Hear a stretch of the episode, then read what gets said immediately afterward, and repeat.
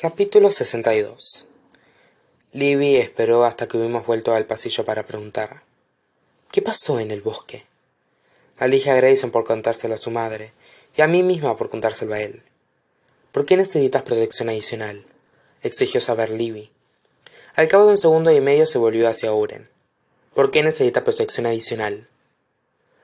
Ayer hubo un percance, respondió Oren, con una bala y un árbol. ¿Una bala? Repitió Libby. ¿Cómo que una bala? ¿De pistola? Estoy bien, le aseguré. Libby me ignoró. ¿Qué tipo de percance con una bala y un árbol? le preguntó a. La coleta azul se le movía de pura indignación. El jefe de mi escolta no pudo, o no quiso, proceder con más evasivas de las que ya había usado. No está claro si los disparos tenían el objetivo de asustar a Avery, o si realmente era el blanco. El atacante falló, pero Avery resultó herida de rebote. Libby, insistí. Estoy bien. Disparos. En plural. dijo Libby, que ni siquiera pareció haberme oído. Ahora encarraspió. Os dejo un momento a solas. Se retiró un poco, lo suficiente para seguir viéndonos y escuchándonos, pero lo bastante lejos para poder fingir que no nos oía. Cobarde, pensé. Alguien intenta matarte a tiros si tú no me lo cuentas. Libby no se enfadaba muy a menudo, pero cuando lo hacía era épico. Quizá Nash tiene razón. Mierda. Le dije que sabías cuidar de ti misma, y él me contestó que no había conocido a ningún adolescente multimillonario que no necesitara un tirón de orejas de vez en cuando. Oren y Elisa se están cuidando de la situación, le aseguré a Libby. Es que no quería que te preocuparas. Libby me acercó una mano a la mejilla con los ojos clavados en el raguño que había maquillado. ¿Y quién cuida de ti? No pude evitar recordar a Max diciéndome y me necesitabas, una y otra vez. Bajé la mirada. Tú ya tienes bastante con lo tuyo. ¿Pero qué dices tú ahora? preguntó Libby. La oí coger una breve bocanada de aire con los dientes apretados y luego soltarla. ¿Lo dices por Drake? Había dicho su nombre. Las puertas estaban oficialmente abiertas y ya no había marcha atrás. Te ha estado escribiendo. Pero yo no le contesto, replicó Livia a la defensiva. Pero tampoco lo has bloqueado.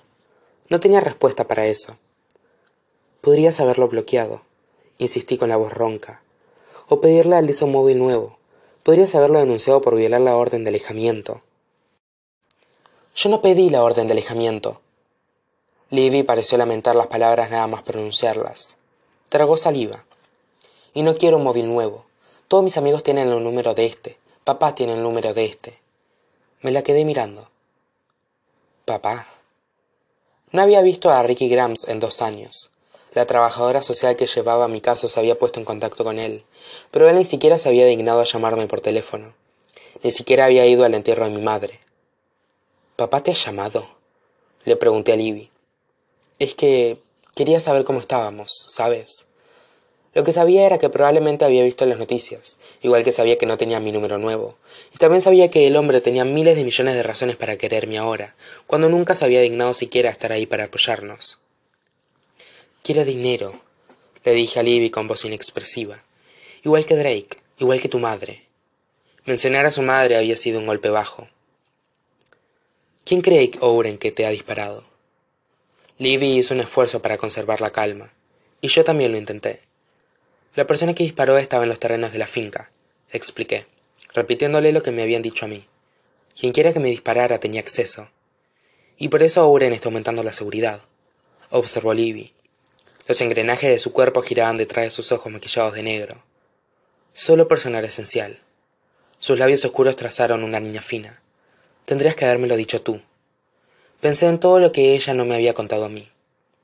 Dime que no has visto a Drake, que no ha venido aquí, que no le dejarías entrar en la finca. Desde luego que no. Livy guardó silencio. No supe decir si intentaba no gritarme o no echarse a llorar. Y ahora me voy. Hablaba con voz firme y fiera. Pero para que conste, hermanita, eres menor y yo sigo siendo tu tutora legal, así que la próxima vez que alguien intente matarte a tiros, hacedme el maldito favor de decírmelo.